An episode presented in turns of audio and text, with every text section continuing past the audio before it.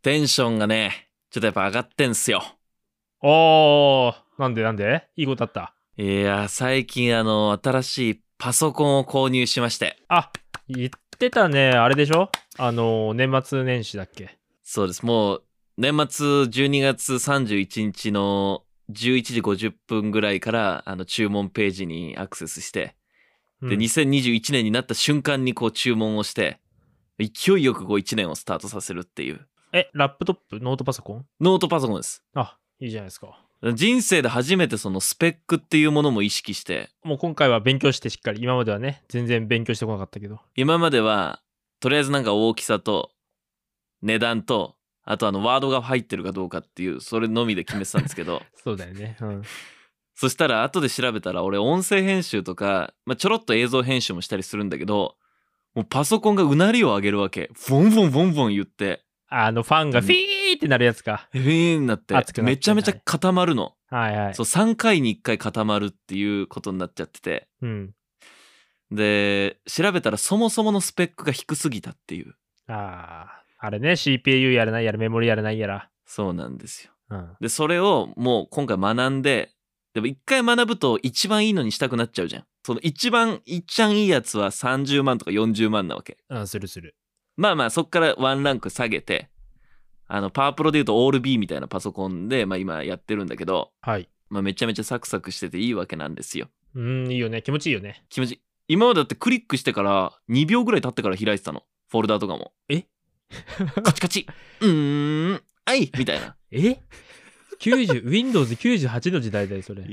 本当に、本当にそれくらいのもんよ。やば、よく耐えられたね。そんなの。俺も思ってたパソコンに関して無知すぎたせいでそんな不便なもんで俺便利だと思ってたからねああ、すじゃあ、たまげたでしょ、新しいパソコンの速さに。いや反応スピードの速さうん。えすごいバックグラウンドで YouTube 再生できんだみたいな嘘前のでしょパソコンできなかったの えそんなクソ PC でうん。ポッドキャストもう無理に編集させてたからそれ固まるよそうだよね。パンクするわ、そ れは。早くダブルクリックしたらすぐ固まったもん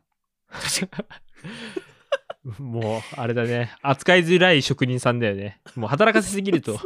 すぐにもう来なくなっちゃう。そうそういや本当にそれであのーまあちょっと使ってる編集ソフトも、まあ、これから仕事でも使ってるから今までまあ無料のね最低限のやつらだけを使ってたのを有料にしたんですよおい。ああ、だから、アドビとかそういうやつか。そうですはい。 Adobe Audition 導入して、で使ってみて1週間やっぱ思ったことはあのー最先端の技術はすごいですねえー、どうすごいのまあでもコリちゃんもリスナーのみんなも音声編集のこと分かんないと思うんですけどうん、何がすごいってまず AI での分析があるんですよ。えであの曲をさ BGM を長くしたり短くしたりするのって結構めんどくさいのよ。ー、はいはい。で今あのーこのポッドキャストでもなんていうの BPM100 のあのファンク流れてんじゃん議題のところで。はいはいはい。うん。あれ俺が伸ばしたのよ編集して。ああ、だからその、区切りが分かんないように伸ばしてくれたんだ。そうそうそう。で、はい伸ばすのもポンポンって並べるだけじゃダメじゃん。うん、ダメだ。終わダメっちゃう前にループしてっていうのそうやんないといけなくて。ああ、つなぎ目をね、やってくれたんだ。そう。だけどそのつなぎ目がさ、ずれるじゃん。うん、普通はそうだね。ずれると違和感なのをこう、1、2、3、4、1、あ、ずれてるみたいなことずっとやって、え結構頑張って作ってたの。はい。それが、この今の Adobe Audition っていうソフトだと AI が、多分ね、多分 AI が分析して、3分の曲を1分とか10分とか打ち込むだけで、好きな長さに調整してくれるの。スムーズにつなぎ目探して。え ?1 分の方はどういうこと ?3 分の曲を。あのね、3分の曲の中の、こことこことここをつなげるっていうのをやると、1分になるし、なんなら15秒とかにすると、頭とケツをシュッてくっつけてくれるの。えあ、そういうことか。だからあの、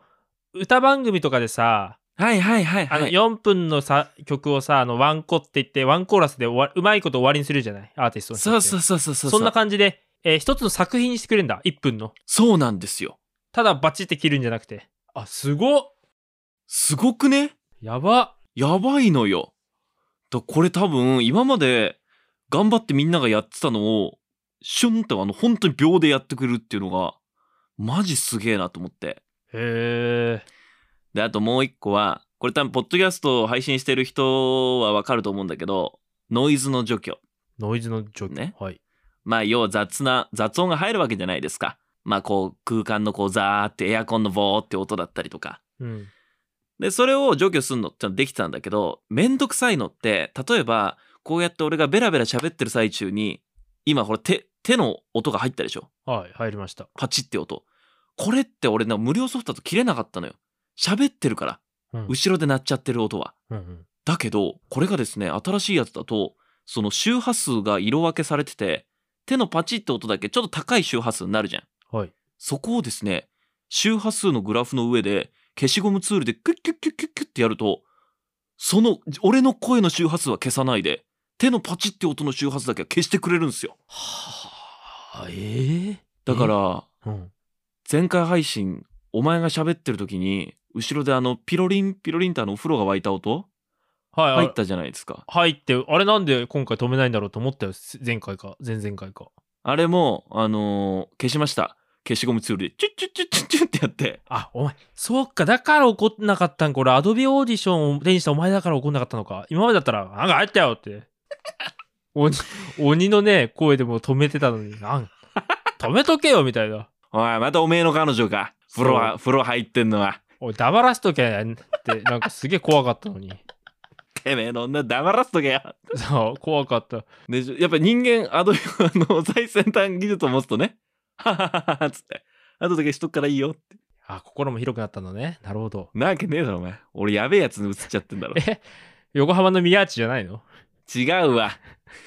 やめなさいよ。井の綾蹴ってんじゃないの下で。 共演者蹴って痛いとかやってないんだから。っていう、だから本当に、すごいのよ。あ、新しい。しいものって。はい。だからみんなあれだね。まあ自分は今この技術で満足してるわ。特に困ってないわみたいなことあるじゃん。うん。手出してないものあると思うんだけど、手出してみ。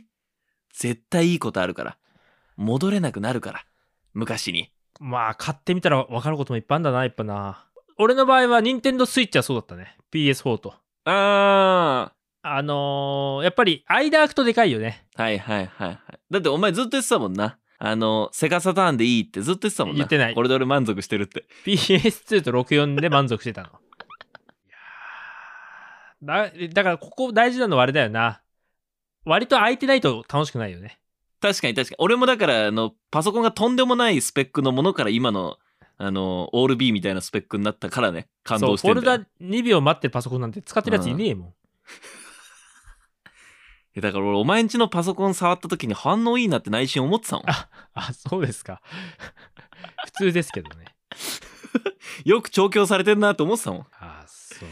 う。いやーそう。だから、ちょっと皆さんも2021年は、いや、自分にはいい、いい、いい、いらない、いらないって思ってるものを、ぜひとも手出してみてください。以上です。あ、あと、この番組の音質も若干良くなってます。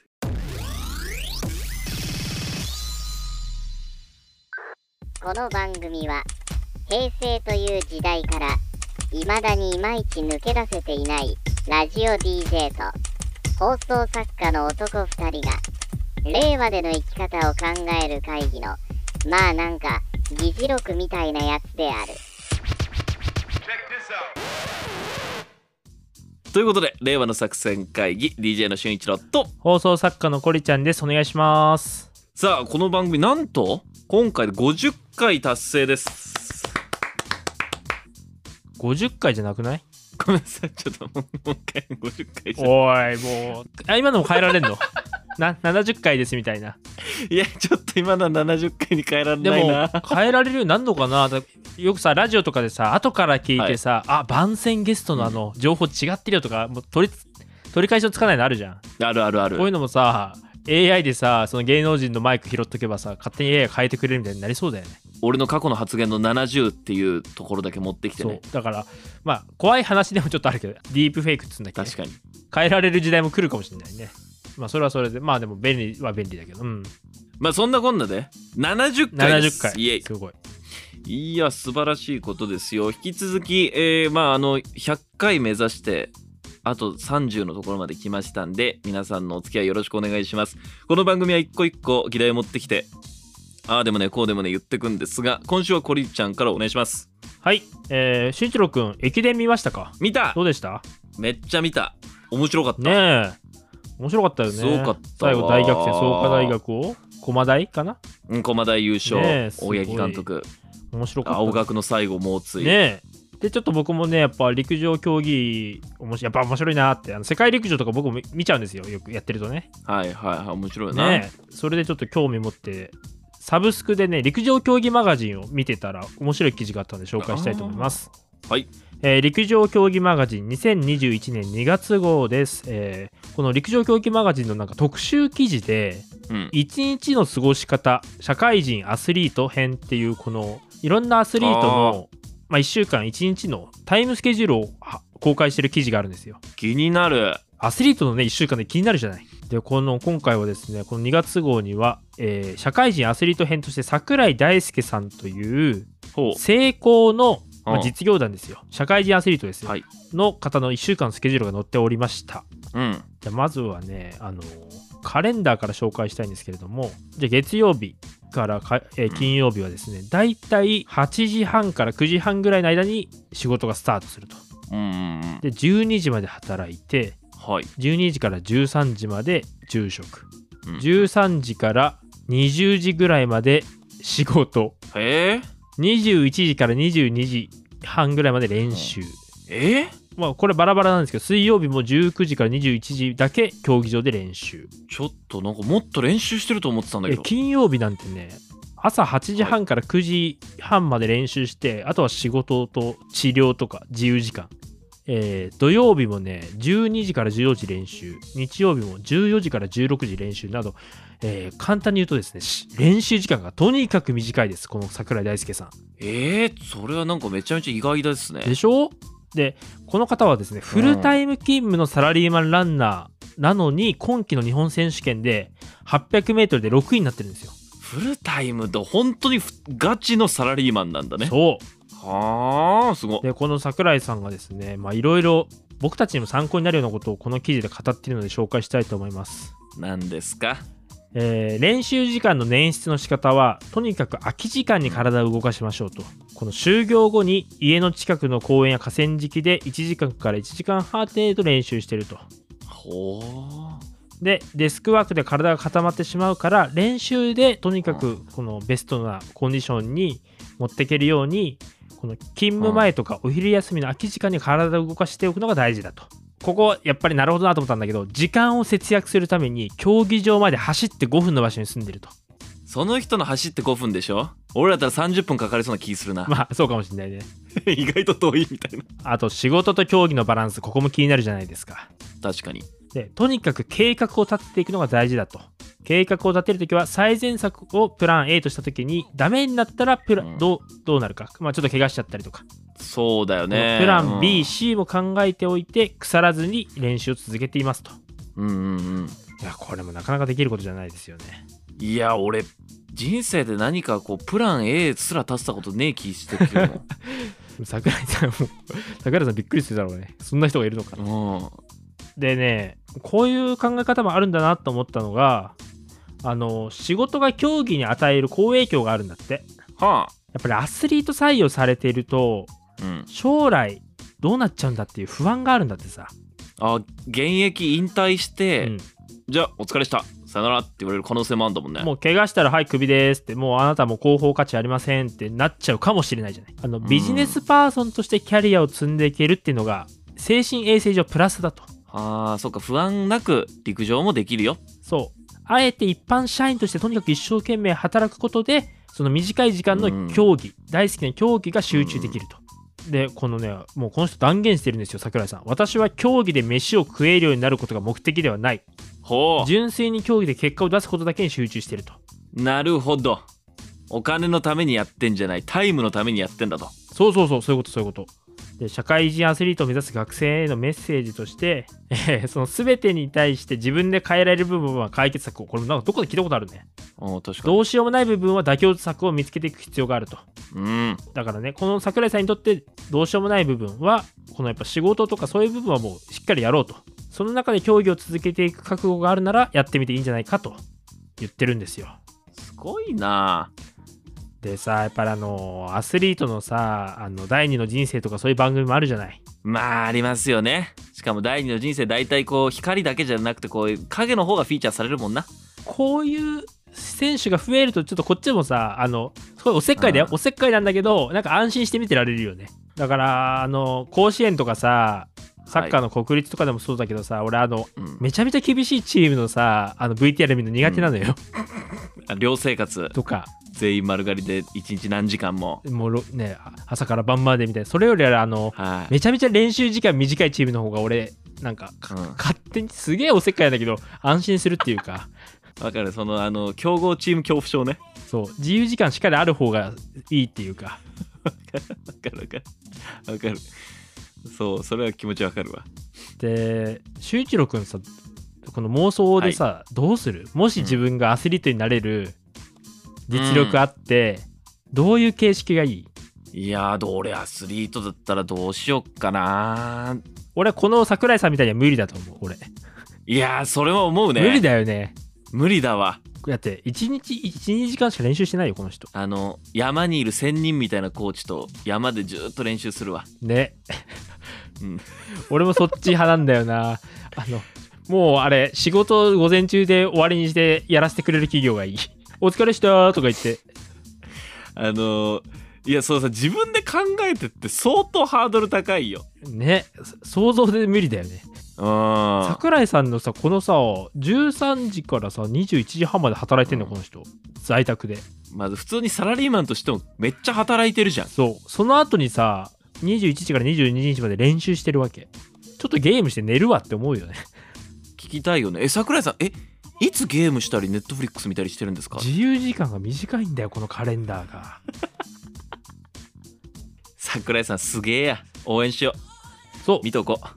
800m ねえ。ただ負けた時のメンタルコンディションがいいのかなまあ俺一応ビジネスマンとしてもやっていけるしみたいな何が足りなかったのかっていうのも分かるんだろうね冷静に考えたりするんだろうね本当にアスリート一本になっちゃうとさ絶望した時に厳しいんかもしんないねいやそうだよね怪我した時とかさ俺これ終わったらもう誰も養えなくなるしえ誰も必要とされなくなるって結構メンタル的にきつそうじゃんうん、逆に冒険できなくなりそうだよねあそうだねということでねあのあなるほどと、えー社会人アスリートは意外とこの働いてるからこそ競技に集中できるっていうあこういう影響があるんだとちょっと学んだ記事だったんでぜひ皆さんこの陸上競技マガジン2021年2月号あのサブスクで読めるのでぜひあの雑誌のサブスク入ってるからぜひ覗いてみてください以上ですさて続いて、えー僕の議題なんですがまあ冒頭でね新しいもんがいいよななんてこと言いましたがちょっと僕持ってきた議題は一点アナログな話題お届けしたいと思いますはいえー、コリちゃんはどうでしょうかまあリスナーの皆さんもそうですけど音楽聴くとしたら何で聴いてますもう俺は完全にもうサブスクですねあー僕も Apple Music と Amazon Music 入ってます CD ってもうちょっと俺 CD で音楽聴くことほぼないんですよねないですね一切もうここうすんいつ触っただろうってレベルですでしょうただ今もうちょっと CD って古いよなという時代にですねその CD よりさらに前の存在アナログレコードあるじゃないですかはい針を落とす、うんあのアナレアナログレコードが今ブームになってんですってよ、うーんでさそのアナログレコードブームって言われてさあーまあまあちょっとそのなんていうのサブカル気取りなやつがさかじってんだろうなって思うじゃないですかまあ好きな人はいるよねみたいなはいはいはいと思ったらなんとここ10年でアナログレコードの生産数10倍に増えてますえそんなになんか聞いたことあったのよよくテレビとかでもさカセットテープ持ってる女子がいますとかさ10倍に増えてるんですよそれはすごいわで売り上げで見るとなんとですねアメリカでは CD を40年ぶりにレコードが逆転してるんですよえ CD より売れてんのすごくねすごっ CD が売れなくなってアナログレコードが売れて逆転するっていうこれが1980年以降初めてなんだってなんでまあアメリカでそのレコード再評価の流れが生まれて、まあ、日本にも上陸してこれからどんどん勢い増すんですけどそのなんでっていうところで言うと今データで全部手に入る時代じゃないですかはいそんな中で好きな曲はやっぱ物として持ってるっていう特別感レコードとして持ってるっていう特別感があるみたいで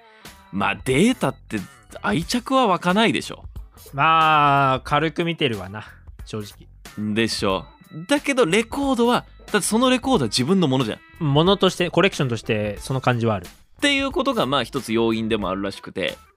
ね、日本のヌルレコーズではですね誰もが簡単に1枚だけのレコードを作るというサービスをやっていて、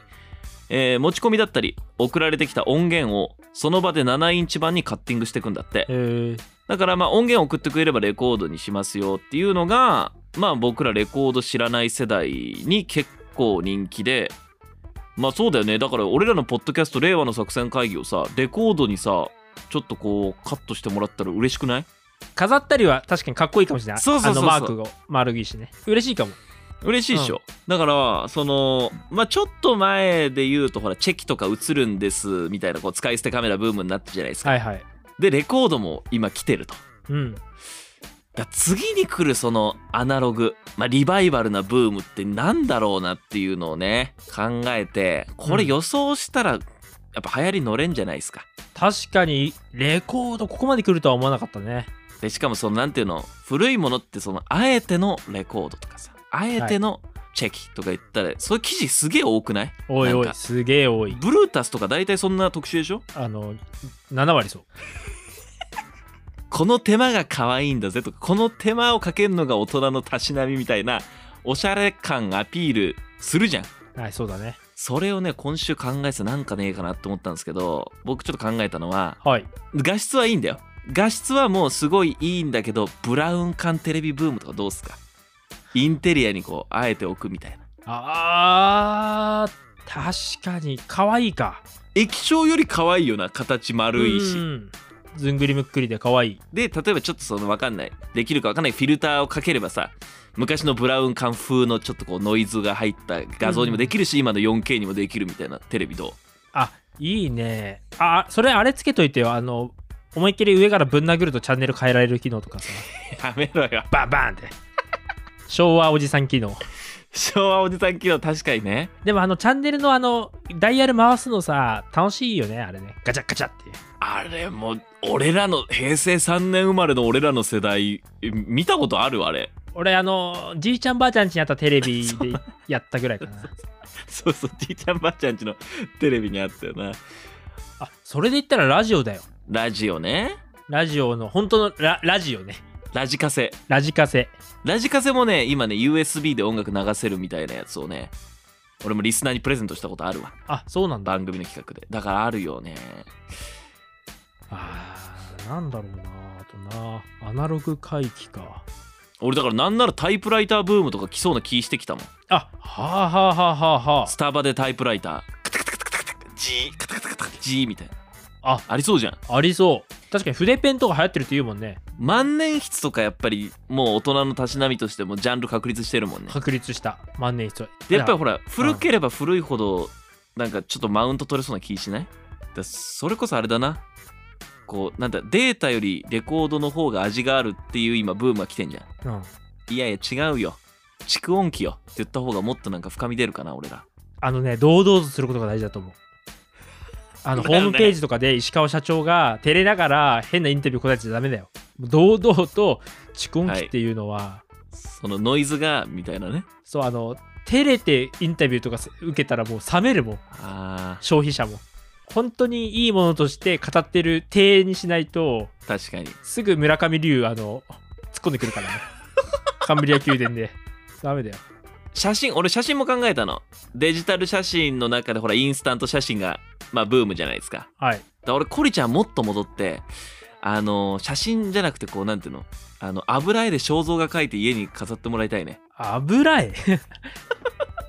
自撮りとかねえ、何人に撮ってもらうとかじゃなくてお前はもう油絵画家の人にいやあでのそれ部屋に飾ってえ昔のヨーロッパみたいなことそうそうそう画商呼んでき的なそうそうそう あでもそのサービスも確かにあったら流行りそうな匂いもしするね油絵肖像画ブームいや肖像画描いてもらうのが大人のステータスってなんかいけそうな気しないありそううん似顔絵屋さんとかは今もあるしさそうだよ。すごいよな。遡れば遡るほどマウント取れるし、遡れば遡るほど先取りできるって、これすごいね。なんか変な話だねなんかね、からこれからはブームはあの遡り先取りかもしんないな今あれかもねあらゆるさそういう雑貨メーカーとかさうんそういうトレンドを作ろうとしてる人たちはみんな歴史のさ資料集とか持ってんのかな か会議とかでみんな歴史の資料集見てさ「お奈良時代に味噌作りが流行ってますよ」みたいな行くか味噌作りみたいなね「よし次の特集は味噌作りだ行けブルータス」ブルータスの編集会議とか面白そうだねもうみんな資料集出してるっていうバカにしてみたいになっちゃうからあしてないブルータスのして人に怒られちゃうから。リスペクトしてます。大丈夫です。 ということなんで、えーまあ、2021年の、まあ、レコードキーワードになってますんで、これからはちょっと皆さんも古代へ遡って、時代を先取りしてみてはいかがでしょうか。そんな話題お届けしました。三大旨味成分はグルタミン酸とグアニル酸とこの番組さあ、ということで、あっという間にエンディングでございます。お疲れ様でした前前回前回あのー浜野屋天丼の浜野屋が美味しい一体どこの企業なんだっていうお話をしたじゃないですかあー謎の店ねしたらやっぱ皆さんあの検索していただいたみたいで浜野屋はですねクリエイト・レストランツ・ホールディングスっていう259の飲食店ブランドを経営してる会社がやってますよって名古屋のエリンコさんが送ってきてくれましたしはいその他いろんな方からも「クリエイトなんとかホールディングスですよ」とかあとあれはああいうお店ああいうお店はフードコート専用に出店してる会社なんですよみたいなお話を僕は聞きましたえ全然イメージと違うじゃんイメージと違ったわめあのめちゃくちゃマーケティングしてした上のそのえ老舗感出してんのおじさん雇ったりとかうわがっかりだわあーやばいえねじり鉢巻き社長だよなえー、だってオフィスとかもゼロでさ一からさ創業何代にしてさ、潰れかけたさ、天丼屋がさなんと3代目の若社長がなんとかねそのうんイオンイオンにね掛け合って友達親友がさイオンで働いてるからって言ってさなんてこと何種類って言った250種類259の飲食店ブランドを多分やってるっぽいんですよねってことだよただのできる企業じゃねえか巨大企業じゃねえか大企業 ああ勝手に妄想して勝手にあの何印お前象悪くしてお前バカらしいぞただの美味しいきチェーン店に飲まれてるだけじゃねえかお前ああそうでしたまあということなんで、えー情報提供ありがとうございます、はい皆さんのおかげですっきりしましたすっきりしたえー引き続きみんなからのメッセージをお待ちしております感想は全部小文字で「令和の作戦」「アットマーク Gmail.com」こちらまでお送りくださいということでシャープ70はここでお別れかな次はシャープ71でお会いしましょうそれじゃあねみんなバイバーイバイバイ